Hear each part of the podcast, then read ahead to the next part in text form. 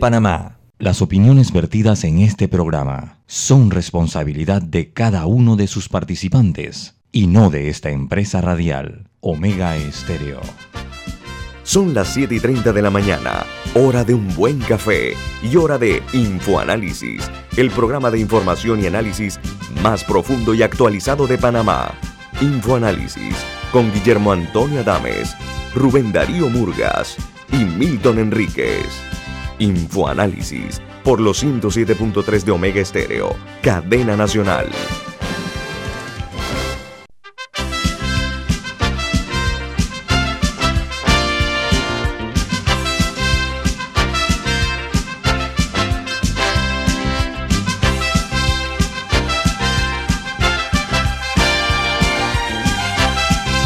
Buen día, señoras y señores, bienvenidos. Esta es otra edición de Info Análisis, un programa para la gente inteligente. Hoy es 27 de agosto del año 2021 y este programa es presentado por... Por Café Lavazza, café italiano espectacular que usted puede conseguir en los mejores supermercados, solicitarlo en los mejores restaurantes y también pedir servicio a domicilio por internet a través de www.lavazzapanamá.com. Café Lavazza, un café para gente inteligente y con buen gusto, presenta Infoanálisis. Recuerden que este programa pueden ustedes eh, escucharlo a través de todas las frecuencias de Omega Estéreo a nivel nacional, 107.3 y 107.5. 107.5 para el área de Azuero, las provincias centrales, 107.3 para el resto del país, incluyendo Chiriquí, Bocas del Toro. Además, la página web de Omega Stereo también pueden escucharnos y en la app de Omega Stereo que está disponible tanto en Play Store como App Store y en sus televisores. Nos pueden sintonizar en el canal 856 de Tigo. Y en sus celulares y computadoras pueden ver y escucharnos por Facebook Live. Pueden ustedes tener la oportunidad de ver el programa en video. Esto entra en Facebook Live a la cuenta de Omega Stereo. Las noticias que hacen hoy, primera plana en los principales diarios del mundo, las vamos a resumir de la siguiente manera. En Colombia, la Embajada de España en ese país anunció el envío de casi un millón de vacunas de AstraZeneca como donación del gobierno español al país porque Colombia es el segundo, perdón, eh, España es el segundo país que dona vacunas a Colombia. Antes lo hizo los Estados Unidos, que donó 3.5 dosis de la vacuna moderna y los 2.5 de Janssen. Eh, Colombia eh, sufre en este momento una escasez de vacunas para la segunda dosis. Y esto eh, tiene muy inquieto a las autoridades de ese país. Los diarios de los Estados Unidos, los principales diarios estadounidenses titulan así. El diario The New York Times dice, 13 tropas estadounidenses asesinadas en el aeropuerto de Kabul por un coche bomba, un par de coche bombas. Dice que el presidente Biden señaló, no lo perdonaremos, y añadió que prometo eh, represalias por este ataque, el cual dejó al menos, eh, como dije, el uso de dos cochebombas, afectando una gran multitud que estaba fuera del principal aeropuerto de Afganistán. Eh, mató a decenas de civiles, además de lo, se habla de 60 muertos en total. no son, ya, ya la tasa subió, ahora son alrededor de 90 son 90. Bueno, el diario The Washington Post, de su primera plana, titula Dos bombas en el aeropuerto de Kabul mataron a 13 militares estadounidenses y decenas de afganos. El Post añade, los, eh, el ISIS se atribuye la responsabilidad del ataque, mientras Joe Biden promete represalias y que va a perseguirlos a quienes están detrás de este ataque. Ya anunció que continuarán con la evacuación hasta el día 31 de agosto. Ya, de, hecho se retomó la, las labores de evacuación, ya se retomaron. Ok. El diario The Wall Street Journal titula 13 militares estadounidenses y al menos 90 afganos mueren en explosiones en Kabul. El Pentágono culpa a un eh, afiliado de ISIS por las bombas y un tiroteo que se dio en medio de los esfuerzos de evacuación y dice que más de una docena de tropas estadounidenses resultaron heridos. Ahora vamos eh, a otro punto del planeta. Dice Aunque antes, antes de cambiar el tema, es interesante porque más temprano en la semana, creo que fue el martes, quizá miércoles, había una noticia de que el Reino Unido le decía a sus ciudadanos no vayan al aeropuerto de Kabul por razones de seguridad. O sea que sí existía inteligencia al respecto, o sea, eso me indica que existía inteligencia de que este ataque eh, se iba a dar. Porque el Reino Unido sí le dio un par de días antes del ataque una advertencia a sus ciudadanos en Afganistán de que no fueran al aeropuerto, no que no salieran de sus casas, que no fueran al aeropuerto. Bueno, los, británicos deben haberlo compartido con los Estados Unidos. Continuamos. Eh, vamos a ir ahora eh, a un análisis muy interesante que voy a compartir con ustedes. Dice que la feroz resistencia de Afganistán, que se convirtió después en la pesadilla incluso de Alejandro Magno, dice que el macedonio siempre consideró aquella conquista como la más difícil de su vida. y en la, enfrentando las tribus en montañas nevadas y eh, con eh, feroces asedios, matando de hambre incluso a sus tropas y sometiendo a los árabes eh, y a los, a los afganos en ese momento.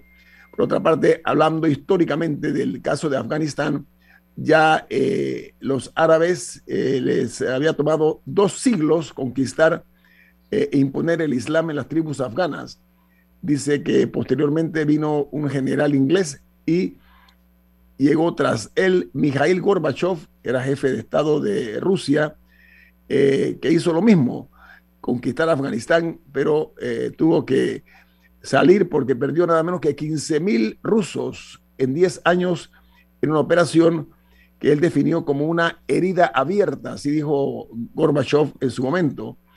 Eh, por eso él decidió ponerle fin a una retirada de tropas, lo que provocara que fuera lo más digna posible. Pero fue difícil salir en forma digna porque eh, fue una retirada dolorosa para Rusia. Eh, en eh, Costa Rica, el Ministerio de Obras Públicas y Transporte pagó alrededor de 631, 638 mil millones de colones en proyectos de infraestructura con serias deficiencias. Entre ellos está señalamiento de mala calidad, material de baja calidad, y eh, la investigación la hizo una universidad de Costa Rica que tiene una facultad de ingeniería. No podemos ensayar esa posibilidad también, ¿no? De que no sea el propio MOM, que sea una universidad la que, tenga una facultad de ingeniería que pueda hacer este tipo de evaluaciones de nuestra red vial, está en una situación muy precaria, ¿no? Hay que, hay que señalar eso. En Brasil, el expresidente Lula da Silva dice que el potencial, bueno, él es candidato, va a ser aparentemente pre, precandidato para la presidencia en el año 2022. Bueno, ha dicho Lula que Jair Bolsonaro es peor que Nicolás Maduro. Mientras en El Salvador el Instituto Gorgas de Panamá es primera plana. Una buena noticia para los panameños. ¿Por qué? Porque el gobierno salvadoreño le envió a través del Ministerio de Salud de El Salvador una serie de, muestras para eh, ver que había de la, de la de lo que se conoce como la variante Delta en ese país. Y de las 100 muestras que mandaron los salvadoreños, el, el de Panamá dijo que no había en ese momento afectados, porque se había anunciado que habían cientos de personas afectadas por la variante Delta. Bueno, el Instituto Gorgas de Panamá, y lo felicito, porque están haciendo noticias positivas en nuestro país que lo necesitamos y mucho. Mientras en Chile, el gobierno de ese país anuncia la llegada hoy de 4 millones de vacunas de Pfizer, BioNTech, de Sinovac y de AstraZeneca. Con esto, eh, Chile habrá arribado a los eh, 9 millones 750 dosis de vacunas recibidas.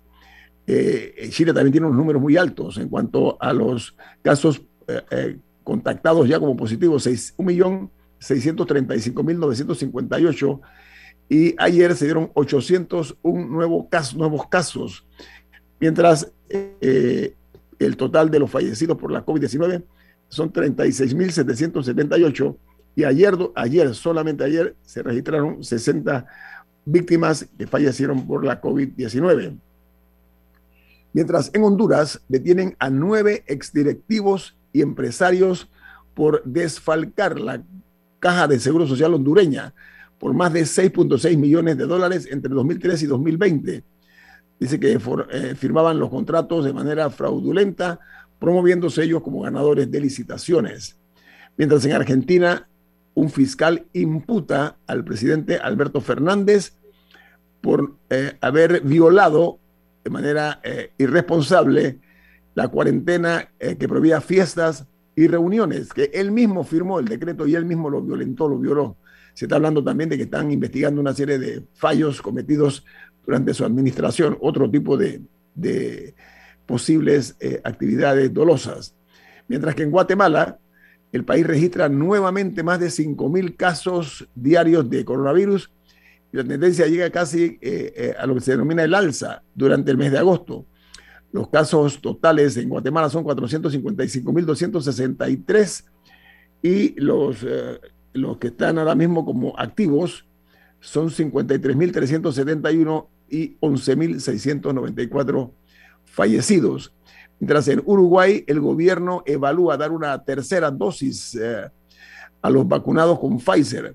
Dice que hasta el momento están aplicando la tercera dosis a quienes eh, hayan eh, recibido la vacuna de Sinovac. También están tomando esa decisión este país hermano.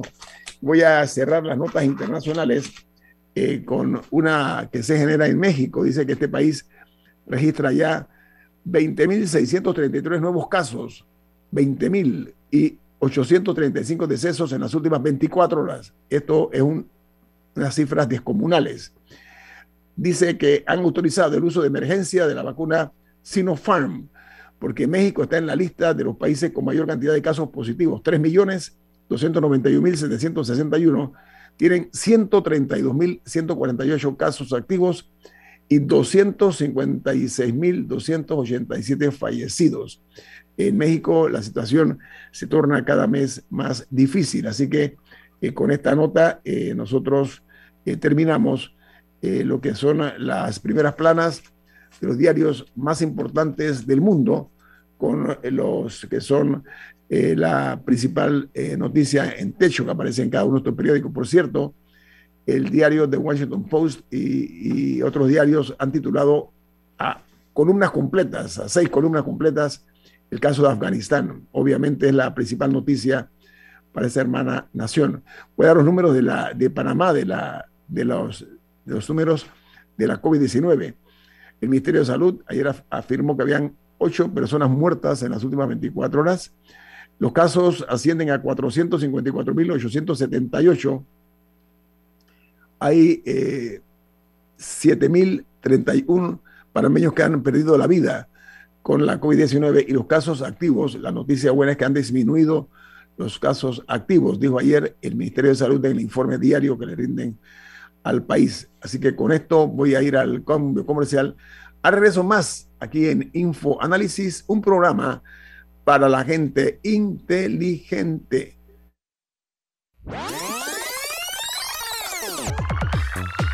Omega Stereo tiene una nueva app. Descárgala en Play Store y App Store totalmente gratis. Escucha Omega Stereo las 24 horas donde estés con nuestra nueva app.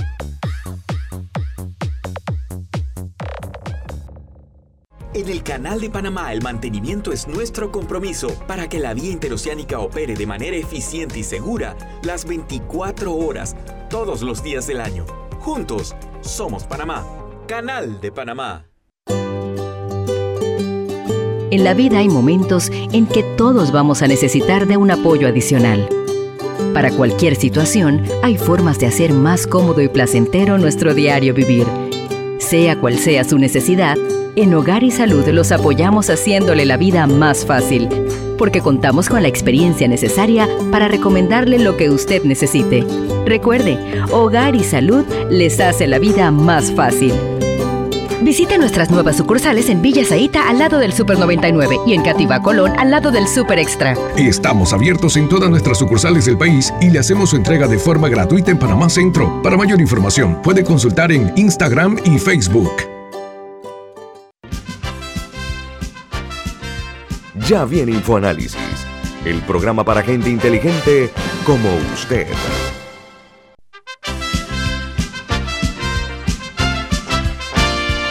Por aquí hay una noticia que es importante para todos ustedes. Don Milton, ¿de qué se trata? Claro que sí, Vento Pio Box es la forma más segura y confiable para traer sus compras por internet con una tarifa aérea de hasta 1.95 por libra una tarifa marítima de hasta 1.50 por libra y con entrega gratis, Vento Pio Box es su mejor opción. También usted puede hacer seguimiento en vivo de sus pedidos a través de la app de Vento Pio Box. Puede llamar al 62 55 4285 62 55 4285 Vento Pio Box Vento con B de Veloz Gracias, Milton. Bueno, ayer eh, quiero aprovechar para darles nuestras sentidas disculpas porque tuvimos problemas ayer con el internet aquí en el área y el programa lo pudimos hacer de, de una manera eh, eh poco usual, pero de todas formas logramos el objetivo. Pero hablando del día de ayer, eh, casualmente aquí en Infoanálisis estamos hablando y analizando el tema de los conflictos de intereses que se han visto en múltiples ocasiones que se dan en Panamá, en este y en gobiernos anteriores. Bueno, ayer el ministro de Salud confirmó que eh, sí hubo un caso de conflicto de intereses en el caso de eh, los dos funcionarios del Ministerio de Salud, porque ellos habían eh, creado una clínica para ser hisopados en las islas del, Caribe, en las seis islas que están en el Pacífico. La iniciaron esta actividad el 9 de agosto, o sea, recién, recién, y eh, tenían el control eh, de, ese tipo de, de hisopados. Y el ministro dijo que no regresarán a sus puestos estos dos funcionarios. Quiero decirles a ustedes que los eran altos funcionarios del, del Ministerio de Salud. Pero, pero importante, no regresarán a sus puestos de jefatura como jefe de epidemiología y creo que el cargo de ella era jefa de salud pública de la región metropolitana. Me parece que era el cargo completo de ella. Pero ellos, está, ellos también están nombrados como médicos. Entonces, no, no estoy segura y nadie ha, nadie ha explicado de manera clara si, las, si el castigo, si la sanción por el evidente conflicto de interés y toda esta situación que se ha dado se aplica solamente para el puesto de jefatura o si el Ministerio de Salud los puede cesar de su, del, ministerio del todo, incluyendo del cargo como médico, de los cargos como médicos que tienen en esa institución. Eso es una diferencia importante y también queda pendiente el tema de, de los casos penales si se dan, porque no puede ser Nada más dije, bueno, váyase para su casa, pero ¿hubo o no delito? Alguien tiene que determinar eso. Corresponde a la justicia ordinaria en ese caso, ¿no? Exacto. Hay un, ya alguien presentó una demanda, una, un civil presentó eh, una demanda en la, en la, creo que era por tráfico de influencias. Me parece que era el cargo de esa demanda. Pero esto se tiene que, esto se tiene que investigar a cabalidad. Mira, la forma ambigua eh, poco definida en que se usa el lenguaje para hablarle a la nación, al país, genera este tipo de, de suspicacia, ¿no? Si están hablando de que no regresar a, sus posiciones es, o a sus puestos, es solamente en jefatura, como bien plantea Camila, o es que no van a regresar a, la institución. ese, eso es lo primero, ¿no? lo segundo es que eh, eh, este ha sido hasta ahora un quinquenio muy convulso en ese tema de la, del conflicto de intereses, Milton. Esto nos está lesionando, nos está lastimando cada vez más, ¿no? ¿Qué te parece a ti? Es un problema que estas cosas se den, se den a tanto, en tantos casos y a distintos niveles, como si fuera eh, algo legitimado, en donde si te pillan, entonces hacemos la finta, ¿no? Eh, lo que en inglés se llama slap on the wrist, una palmadita ahí de supuesto castigo, y luego hasta que te pillen, a otros eh, lo van a seguir haciendo. Hay una confusión enorme que no es nueva, no estoy hablando de que pasa en este gobierno solamente, es un acumulado de pensar que el gobierno es un botín y que el voto popular es un mandato de saqueo o por lo menos de beneficio eh, particular a los integrantes de la coalición ganadora o del partido ganador. Entonces, una vez que tú recibes una mayoría suficiente, tienes derecho, entre comillas, a colocar a personas que no tienen los requisitos técnicos para el cargo, pero que sí tienen un vínculo político o familiar. Que pueden hacer negocios en paralelo donde el puesto le genera una situación de conflicto de interés muy lucrativa y eso lo ven como natural y, el problema es cuando te pillan, repito, entonces eh, es una distorsión cultural que no, no seríamos justos de decir que solo pasa en este momento y con este gobierno, que ha pasado hace mucho tiempo, tal vez desde el nacimiento de la República, ya había esa visión patrimonialista del poder y una convicción a veces inconfesada, pero sí sentida, de que la forma de enriquecerse es a través del control del poder. Entonces ya el poder no está para servirle al país, para hacer un mejor país, para legarle a nuestros hijos un mejor futuro, sino una forma de enriquecimiento personal. Hay como una obstinación por enriquecerse en el desempeño en cargos públicos. E, eso es una realidad.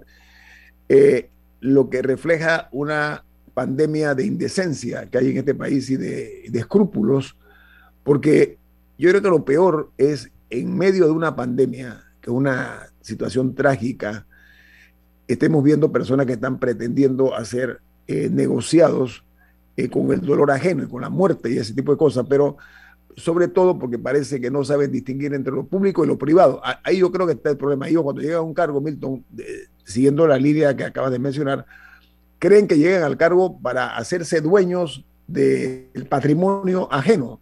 Esto es eh, aprovecharse del cargo público para enriquecimiento o para mejorar su condición económica. Esto no puede quedar así, ya está bueno. Esto ahí tiene que darse ejemplos eh, muy puntuales acerca de aquel que cometa delitos la va a pagar. Diga, Camila. Hablando de conflicto de intereses, el diario La Prensa publicó hoy una investigación de Hereida Prieto, titulada Cannabis, el viaje secreto de cinco funcionarios a Estados Unidos.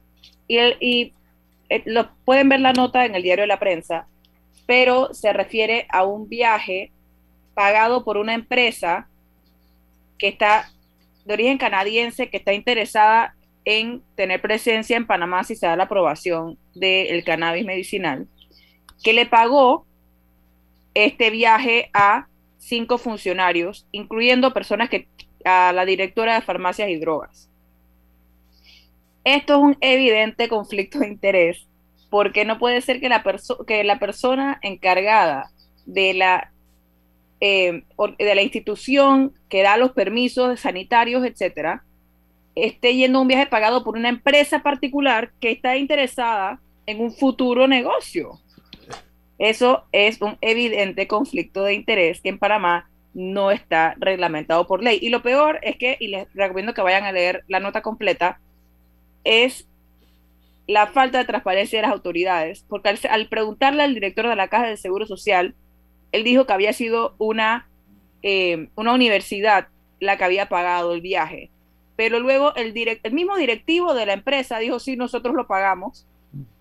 Entonces, la nota está en el diario de la prensa, pero claramente el conflicto de intereses es un problema mucho más grande en Panamá que las personas se están aprovechando de la falta de reglamentación. Camila, pero eso otro en el tema gubernamental.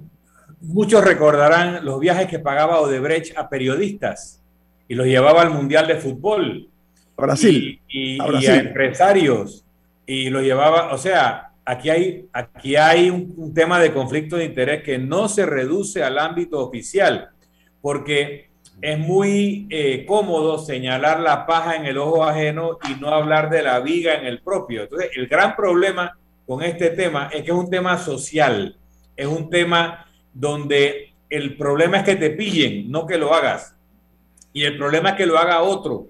Recuerdo la frase del experto en corrupción italiano hace 25 años que estuvo por Panamá que me dijo, señor Enríquez, en mi estudio de América Latina, de la corrupción en América Latina, he llegado a la conclusión que los latinoamericanos no están en contra de la corrupción, sino del monopolio de la corrupción. Claro, cada uno, cada uno se hace su espacio dependiendo del quinquenio. O sea, esto tiene que ver, a ver, cada quinquenio, eh, los que llegan al poder vienen con ideas, aparentemente muchos, no todos, de ver cómo sacan provecho de esto. El caso este, Camila, que estás señalando tú, de una investigación del diario La Prensa, y atención, ahí es donde está, por eso hay una, un encono de muchos funcionarios contra el periodismo panameño, porque si no fuera por nosotros, este tipo de, situaciones ruines no se saben, hay, que, hay que reconocerlo. Entonces, este es otro eh, aparente eh, episodio maloliente de la forma como en Panamá eh, los, las empresas extranjeras nos ven como una tribu en la cual eh, hay personas que tienden a, a, tener el privilegio de poder decidir el futuro del destino de los dineros de los panameños. Los invitan a viajes, porque el que, el que invita y hace un gasto de esta naturaleza, espera, hombre, redituar en alguna forma la inversión. Espera que, sea una inversión, espera que sea una inversión a largo plazo. en este caso, si claramente se estaba haciendo la inversión, cuando la ley ni siquiera estaba aprobada en Panamá.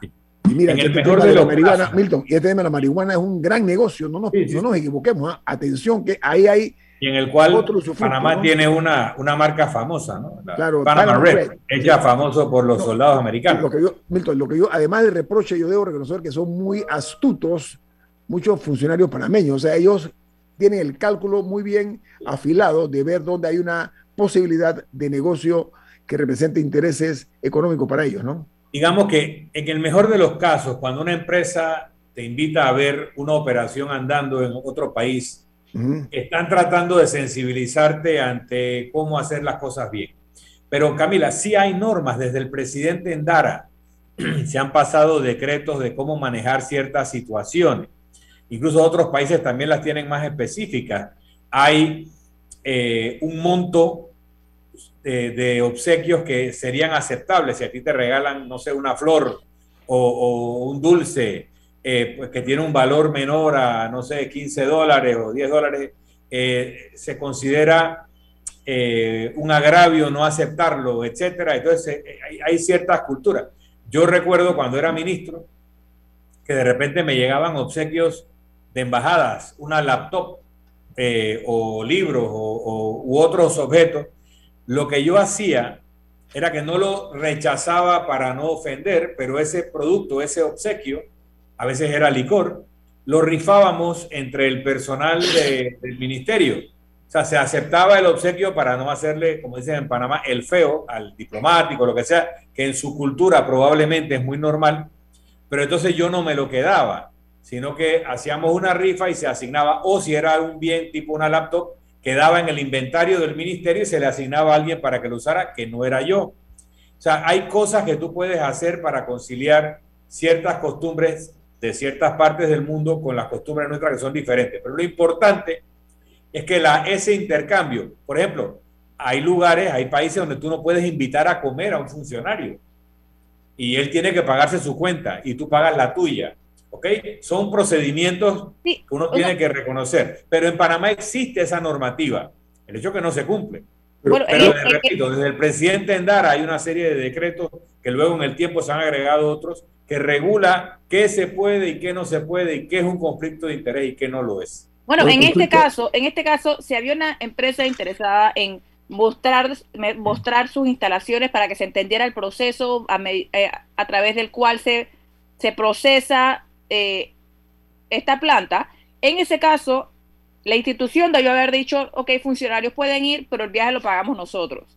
Claro, pues tú estás en la mitad de la pandemia con una restricción al pago de viajes por orden presidencial, donde no se autoriza pero, pero, pero, eso no era un viaje, eso no era un viaje urgente si la ley no está ni siquiera aprobada en Panamá. Por supuesto, nada más te digo que la razón es que no lo podíamos pagar, te van a decir porque no había presupuesto, porque había una restricción de viaje y era importante que conociéramos cómo funciona esto porque la ley se va a discutir y tenemos que tener argumentos. Siempre encontrarán una excusa. El tema es, como dijimos ayer, no es lo mismo que a ti te invite el gobierno de un país donde la marihuana de uso medicinal es legal para que tú veas cómo les ha ido, lo bueno, lo malo, lo feo de la experiencia, que que te invite una empresa que pretende ingresar a Panamá comercialmente para lucrar de la nueva realidad. Tiene interés, vamos a corte, no, Camila, tengo un corte comercial, disculpe, vamos a corte. En ese caso, la, reglamentación debería permitir que esa empresa entonces no pudiera licitar después. No quieres pagar un viaje y ver, está bien, pero después no puedes licitar. Bueno, vamos al corte comercial. Esto es Info Análisis un programa para la gente inteligente.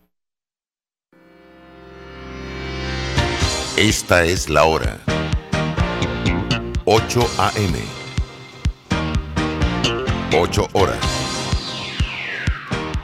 Omega Estéreo, 40 años con usted en todo momento.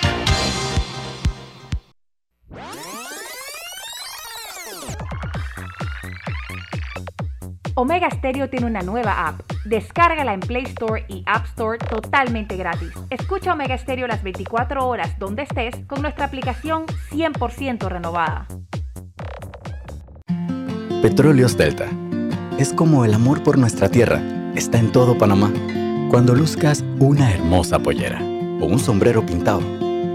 Cuando disfrutes de un buen sancocho o recorras nuestro país con orgullo puedes estar seguro que hay una Delta cerca, porque estamos siempre cerca de ti y de todas las cosas que nos unen como panameños. Siempre listos para atenderte y ayudarte a llegar más lejos. Delta. FID Cleaning Services Panamá, especialistas en limpieza comercial con más de 15 años de experiencia. Nuestro personal debidamente capacitado le atenderá todas sus necesidades. Utilizamos productos biodegradables. Nuestro plan de limpieza ofrece valores agregados como atención a gerencia, ejecutivos y nebulizaciones. Llámanos al 360-3429 o escríbenos al 6302-9775. 6302-9775. Síguenos en nuestras redes sociales, arroba FYD Panamá. Si nos cansamos de la rutina, inventamos una mejor. Con Claro es posible. Activa tu super pack de 5 balboas por 7 días que incluye 1 GB para compartir, ilimitada y minutos ilimitados. Actívalo en miclaro.com.pa. Claro que es posible. Promoción válida del 1 de julio al 31 de octubre de 2021. Para mayor información visita claro.com.pa. Ya viene InfoAnálisis, el programa para gente inteligente como usted.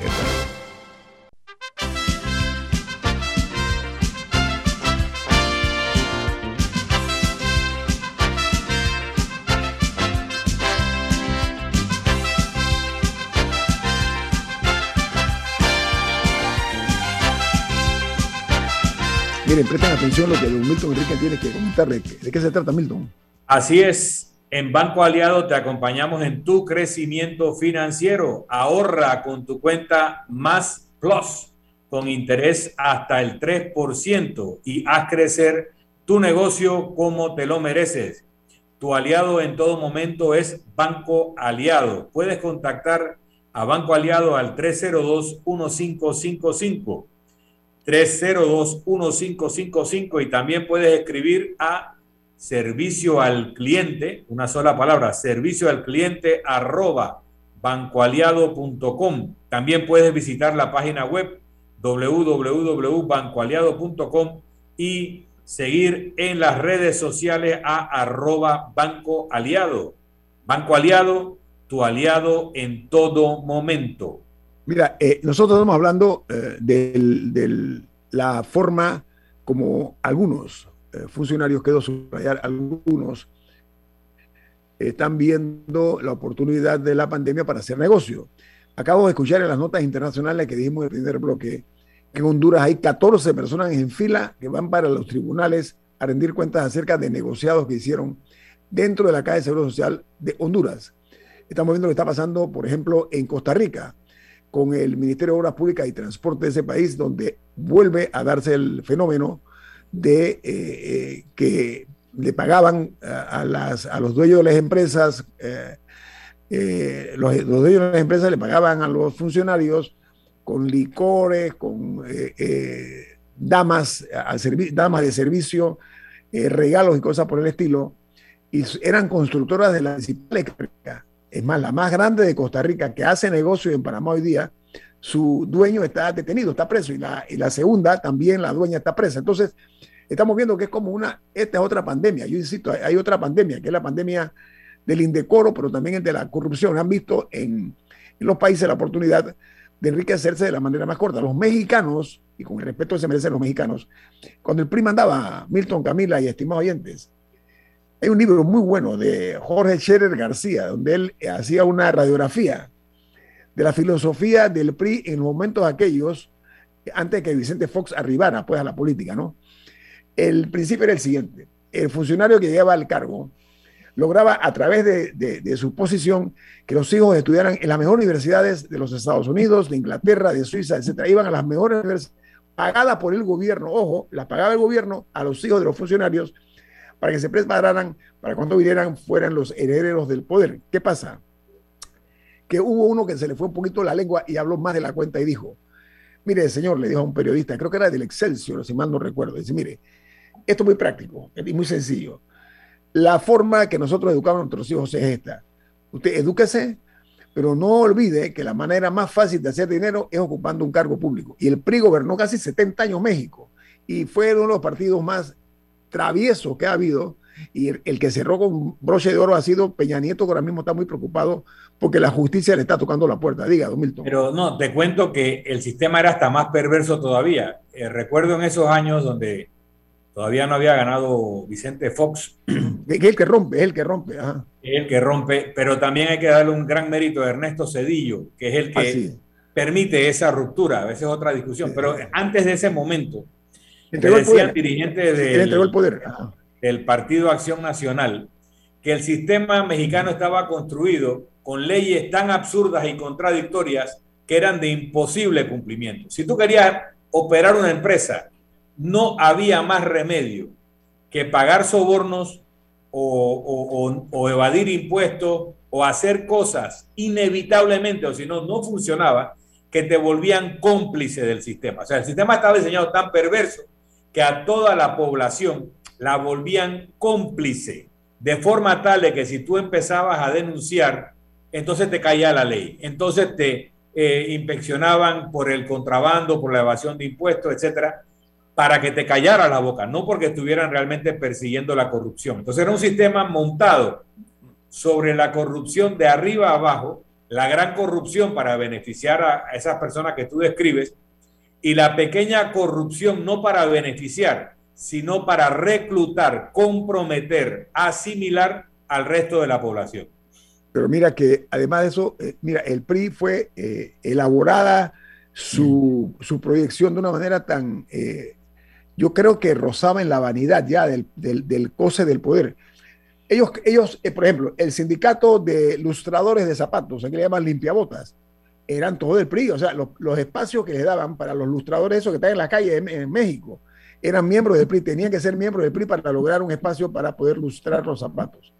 Los boceadores de periódicos, o sea, los muchachos que venden periódicos en las calles, también eran del PRI. Imagínate tú que cuando sale el diario, creo que era Reforma, y le hicieron un bloqueo. El día que sale este diario, que era un diario independiente, con gente muy eh, eh, decidida a hacer las cosas bien, ve que le, exigieron a todos sus, todos sus periodistas que no podían viajar a ningún lugar de cobertura del presidente en el avión del presidente. Tú sabías eso, ¿no? bueno, pero te ah, puedo decir, el presidente para Rusia. No, te puedo decir que aquí en Panamá, cuando salió el diario El Universal, ese mismo bloqueo se lo hizo el diario La Prensa. La corporación La Prensa le prohibía a los canillitas que vendían la prensa que vendieran el Universal. Entonces, cuando tú haces eso a nivel comercial o te imponían un contrato de publicidad que decía que si tú te anunciabas en otro periódico de formato estándar, te subían 20% tu tarifa y todo el mundo quería estar en el diario La Prensa. Estoy hablando con nombre y apellido y estoy diciendo cosas documentadas. O sea, donde voy es que si tú haces eso a nivel comercial y después señalas que en otro lado se están cometiendo actos de corrupción, no está siendo consecuente. Entonces hay un problema cultural general en nuestros países que tenemos que abordar francamente, pero no solo con un ojo y cerrando el otro, abriendo los dos y diciendo que de parte y parte hay conductas inaceptables. Oye, nosotros tuvimos aquí recientemente a la ministra de Educación, que tuvo la cortesía de hablar con ustedes, amigos oyentes, a través de este programa. Y eh, leí una. Usted iba a decir algo, Camila, disculpe. Antes de que, de que cambiemos el tema, brevemente, eh, porque un oyente preguntó: entonces, ¿qué pasa con los bufetes donde trabaja un abogado que es designado magistrado? Sobre el tema de los conflictos de intereses. Bueno, hay leyes en otros países que harían que ese magistrado no pueda regresar a ese bufete por un X cantidad de años después de que sale del cargo. O en, sí, dependiendo del tipo de reglamentación que se pusiera, podría ser que ese magistrado estaría obligado a declararse impedido en casos que tengan que ver con ese bufete y no pudiera decidir de esos casos. Pero sí es complicado cuando, cuando tienes a gente que pasa del sector privado a cargos importantes en el Estado y por lo mismo regresa al sector privado y tienen ventajas de ambos, de ambos lados. E-, esas normas existen y muchas veces hay magistrados que se han declarado impedidos, pero esa declaratoria la, tiene que aceptar el resto del Pleno y a veces no se la aceptan. Y, eso es un tema sospechoso. ¿Por qué no se la aceptan o sí? Ahora, realmente, para ser magistrado de la Corte Suprema, tú tienes que ser abogado mayor de 35 años. Y tenemos que revisar eso. Lo ideal sería que o la magistratura sea vitalicia, como es en muchos países como República Dominicana o Estados Unidos, o de periodo de 10 años renovable automáticamente si no hay una mayoría calificada en contra, como es el caso de Costa Rica, que es el sistema que más me gusta. Pero lo ideal sería que cuando tú nombras a alguien magistrado, tenga 55 años o más, o 60 años o más, de forma tal que esto va a ser su último trabajo. O sea, que después de esto se jubila. De forma tal de que ese magistrado no esté pensando, ¿y ahora qué voy a hacer cuando se me acaben los 10 años? Y yo tengo 52 años de edad a la salida entonces, prestar atención al tema de la edad mínima para ser magistrado de la Corte Suprema o de si el periodo será o no vitalicio afecta a su independencia. Es más importante que, que quien te nombró es saber eh, quién te puede destituir. Y más importante que eso es quién te puede reelegir. Entonces, si tú corres para magistrado joven, con la aspiración de que te prorroguen 10 años más, te vuelves complaciente y eso es peligroso para la justicia. No, el problema aquí, Milton, es que hay la percepción, la percepción que pesa más que la realidad, de que muchos magistrados, no todos, han sido designados por presidentes, presidentes de la República los designan para que estén plegados a sus caprichos, o sea, a los caprichos del jefe, y para que cubran las espaldas. Eso, eso es, una, eh, es una vulgar eh, realidad que se conoce en este país. Incluso eh, se ha llegado al extremo de que en algunos casos llegan al absurdo en las decisiones que toman. Por eso es que este órgano del Estado ha estado tan desmejorada, su imagen tan erosionada, precisamente por algunos, primero por la dilación que tienen y la, el atraso que tienen en el manejo de, de, ciertos casos, de ciertos casos, pero sobre todo eh, el hecho de cómo llegan a esa alta magistratura. Ahí, ahí comienza, y es una lástima porque hay gente que tiene mucho merecimiento para ser y que han sido magistrados hago la salvedad de las honrosas excepciones. Diga, Camila.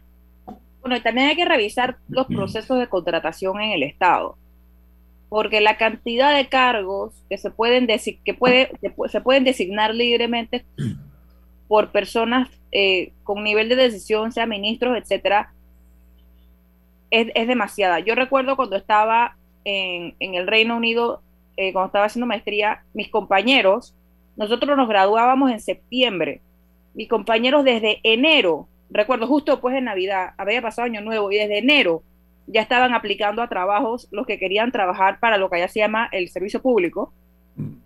Desde enero estaban aplicando para que cuando en septiembre salieran de la universidad, eh, ya hubieran podido haber avanzado un poco en el proceso. Y era un proceso larguísimo. Y ellos no estaban aplicando para ser ministros, o sea, ellos estaban aplicando para entrar a estas instituciones eh, y tenían que hacer entrevistas, exámenes de aptitudes, una serie de cosas que imagínense que nueve meses antes las estaban comenzando. Entonces, eso... hay, cargos en España, eh, recuerdo el caso de España, que se adquieren por las oposiciones, o sea, tú compites.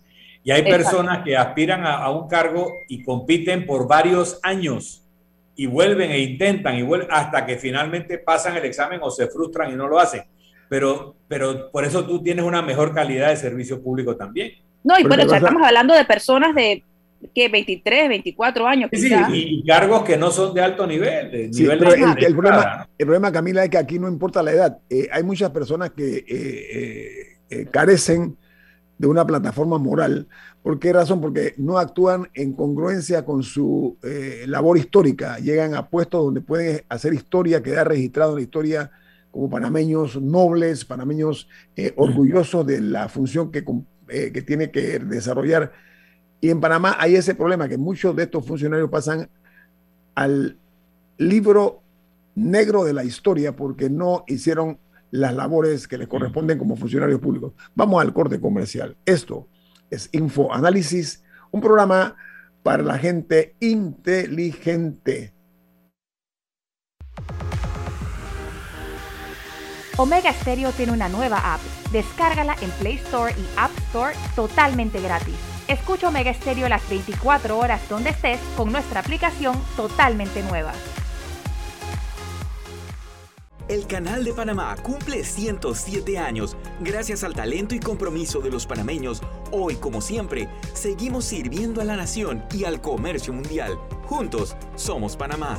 Canal de Panamá. La gente inteligente escucha InfoAnálisis. Los anunciantes inteligentes se anuncian en InfoAnálisis. Usted es inteligente. Llame al 269-2488 y todos lo sabrán. Infoanálisis, de lunes a viernes de 7 y 30, 8 y 30 de la mañana, en donde se anuncian los que saben. Si desea que sus colaboradores trabajen desde su casa, podemos ayudarle. En Solutexa somos expertos en aplicar la tecnología a las técnicas y trabajos de oficina. Contáctenos en solutexa.com.pa o al 209-4997. Solutexa.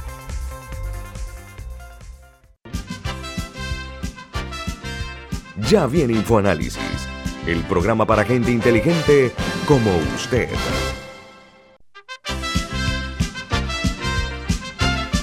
Parece indicar que nuestra democracia eh, no ha, eh, hasta ahora no ha desarrollado una cultura de ciudadanía plena, de tal suerte que los ciudadanos utilicen el derecho que tienen para eh, protestar cuando están inconformes por algunos excesos que se están dando, ¿no?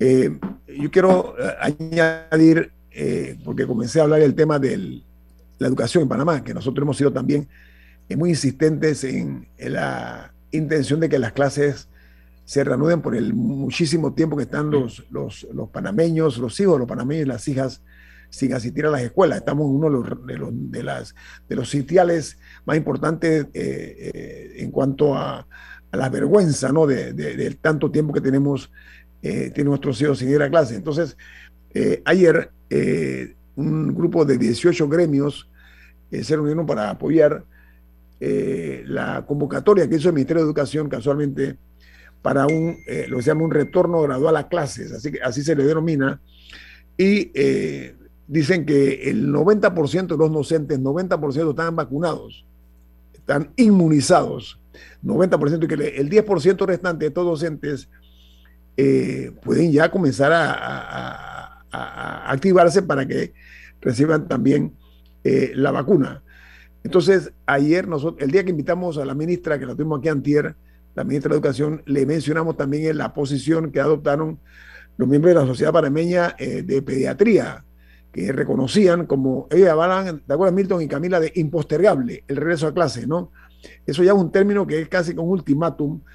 Y, ellos decían que lo necesario eran las medidas de bioseguridad, lavado de manos, eh, la mascarilla, la ventilación adecuada, que es fundamental, y la distancia física, menos de un metro. Entonces, con ese respaldo que tiene el Ministerio de Educación de estos gremios, eh, yo creo que aquí ya esto es una cuestión nada más de que se aplique la medida y que los maestros y profesores regresen a clases a hacer su eh, heroica labor de educar a nuestros hijos y que los padres, eh, no por salir de los hijos, porque la vida se le ha hecho difícil con los hijos en casa, sino por convicción de la educación que necesitan sus hijos y que el país necesita precisamente de ellos. Ojalá este que logre ese propósito, ¿no? En este tema de la protesta, en el día de ayer me llegaron unas fotografías de una protesta fuera de la Asamblea Nacional de panameños que se oponen a la obligatoriedad de la vacunación. Y no he visto la noticia en ningún medio. O sea, tú puedes estar en acuerdo o en desacuerdo con su opinión, pero no se debe bloquear un hecho público y notorio al conocimiento de los demás de que hay gente que tiene otra opinión y que tiene un argumento y que hay que escuchar y que hay que debatir. Entonces, ocultar de que hubo una protesta en esa naturaleza a mí me parece que no es saludable para la democracia. Milton, seamos como siempre comprometidos con la verdad. No hay manera en estos tiempos de que las cosas no se sepan. Así de fácil. ¿Por qué razón? por eso digo, me mandaron fotografías y videos de un montón por de eso, Por eso, porque cada uno de nosotros, nosotros somos todos los que tenemos celulares, somos casi que reporteros gráficos y reporteros como fotográficos y en video también. Así que la recomendación suya es muy saludable, Milton. Hay que ponerse a tono con los tiempos. No hay forma humana de lograr, eh, digamos nosotros, de encasillar algo que ocurre o de tratar de trivializarlo o de esconderlo. Va a saberse más temprano que tarde. ¿Tú sabes cuál es el problema, Añito? Que aquí se ha generado toda una teoría de la conspiración. Y aquí hay grupos extremos, ¿no? Que acusan a uno y otro de ser parte de una conspiración mundial para tal o cual propósito, ambos lados. ¿ah? Al no publicar este tipo de noticias, se alimenta la preocupación de que hay una conspiración que bloquea sospecha, la información. La sospecha. Claro, la sospecha. Entonces, se debe tocar el tema. Es decir, aquí hubo tantas personas, 100, 1000, 2000, no sé cuántas eran. La foto muestra un número numeroso, eh, eh, grande, pues, con paraguas, etcétera. Así que, bueno, tal vez se oculte la cantidad total porque el paraguas hace ver más gente, lo que tú quieras. Pero hubo una protesta de personas que no quieren que se les obligue a vacunarse frente a la Asamblea Nacional y en las portadas, etcétera, de los periódicos que he visto hoy, no aparece. Y eso no es bueno para el debate público, y eso no es bueno para la democracia, y eso exacerba esas polarizaciones y esas ideas de conspiraciones que pueden estar en el mundo. Acostumbrémonos a que el choque de las ideas es lo que genera la democracia. Así, de sencillo. Ahí es, o sea, no tenemos todos que estar de acuerdo, hombre. Vamos a respetar a aquellas personas que difieren de nuestras ideas, de nuestras posiciones. Entonces, yo exhorto a aquellos que olvidan que ya se acabó. Primero que ya no hay fronteras. Ya las fronteras fueron vencidas por, por la tecnología. Y por otra parte que no hay manera de esconder los escándalos porque la propia sociedad hoy día pasó de ser una simple espectadora a ser más proactiva en cuanto a la denuncia de casos eh, de corrupción y, exceso, como que tú dices, Milton. O sea, me parece una imprudencia. Mira que voy a ser liviano en mi comentario. Una imprudencia pretender que esto no se dé. Ayer hubo otra protesta frente a las oficinas del PRD, también un grupo de, de personas fueron a protestar frente al PRD. Entonces estoy comenzando a ver que hay algo incipiente, Milton, es que estoy viendo que hay pequeños grupos organizados que están comenzando a protestar. Lo digo en positivo. Esos pequeños grupos se van transformando cual, eh, de, esos, de esas, bolas, de nieve, ¿no? Que van comenzando de menos a más.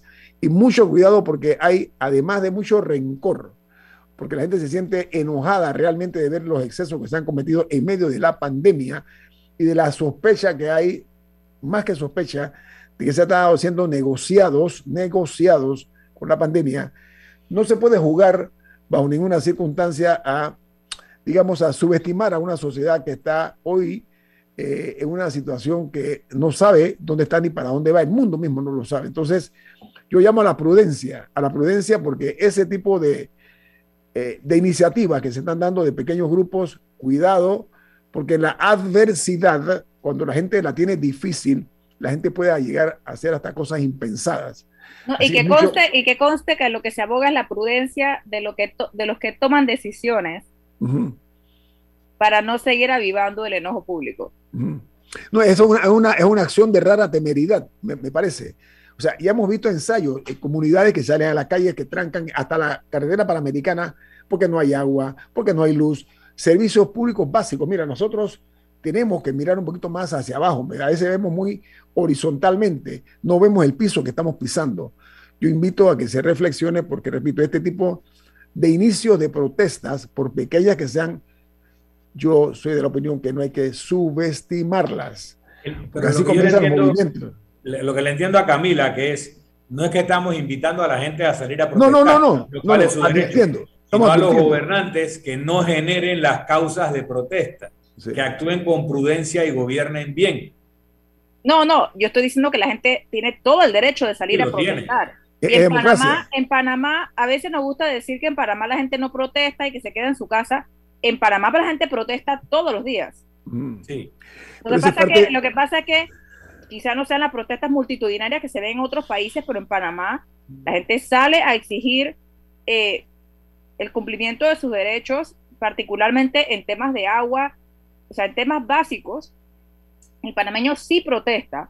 Lo que digo es, lo que digo es que la invitación a la prudencia no, o sea, no, no estamos tratando de meritar las, las, protestas. La invitación a la prudencia a la gente que toma las decisiones que generan las protestas. eso por eso decía. Para que, para que nadie pudiera malinterpretar tus palabras. Sí, lo que quiero decir con esto es que se a ver, que pretendan a quienes corresponde eh, atemperar un poco eh, la angustia que viven muchos panameños, la angustia de que están con acciones, con acciones, no con palabras. mira, acciones inteligentes, no inteligentes. Porque este país también les encanta llamar a diálogos, les encanta llamar a encuentros y que vamos a conversar, pero a la hora de la hora no resuelven. Hay gente que no se engañe a, a la gente. Hay circulando por internet un chiste de llega este político a un lugar remoto y bueno, ¿cuáles son los problemas aquí? Bueno, tenemos dos problemas. Primero, no hay médico. No tenemos médico de no sé cuántos kilómetros a la redonda y el tipo hace, saca el celular, se aleja un poco, dice, ya llamé y van a tener médico la próxima semana. ¿Cuál es el otro problema? Dice que no tenemos señal celular. Por eso, han estado utilizando la habilidad, mira, estoy hablando, bueno, el juega vivo, pues para usar un lenguaje más, coloquial. Mira, hay una obscena exhibición de riqueza por parte de algunos, riqueza en el sentido de el mal manejo que le están dando las cosas, el cambio de vida que han tenido algunos, eh, eh, algunos políticos. Llamo la atención sobre eso porque la gente tiene que escuchar las opiniones de todos, no nada más la lisonja política, la lisonja, aquel que te dice lo estás haciendo muy bien, perfecto, y fulano de tal, eso, ese tipo de manejo yo creo que obedece a un pasado poco glorioso, ¿no? De los lambiscones, los que se la pasan diciéndole a los jefes de Estado, los ministros, los presidentes, presidente, todo está bien, presidente, tranquilo. Hombre, dejen que dejen, dejen a un lado ese tipo de debilidad vanidosa y escuchen a quien tienen que escuchar. La crítica es necesaria. Si estamos en un país democrático, acepten la crítica y resuelvan los problemas. No estemos más con el cuento ese que dice Milton, ¿no?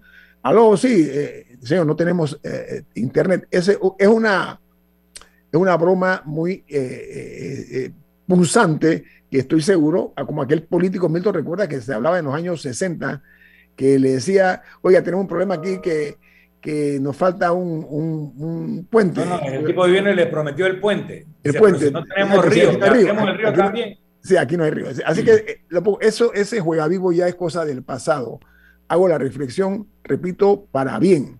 Pueden tomarlo como a bien tengan, pero lo digo en positivo. No dejen nada más, eh, no se dejen escuchar nada más de las personas que están en su entorno, porque hay otras opiniones en sentido contrario que son críticas para que vayan, sobre todo, eh, enmendando los errores que se cometen a diario, que son muchos. ¿ah? Milton, viene Álvaro Alvarado con su programa Sin Rodeos. ¿Quién despide Infoanálisis? Nos vamos, pero lo hacemos disfrutando una deliciosa taza del café Lavazza, un café italiano espectacular. Café Lavazza, un café para gente inteligente y con buen gusto. Despide Infoanálisis. Ha terminado el Infoanálisis de hoy. Infoanálisis por los 107.3 de Omega Estéreo, cadena nacional. Inicia el mes de agosto y podrás llevarte tu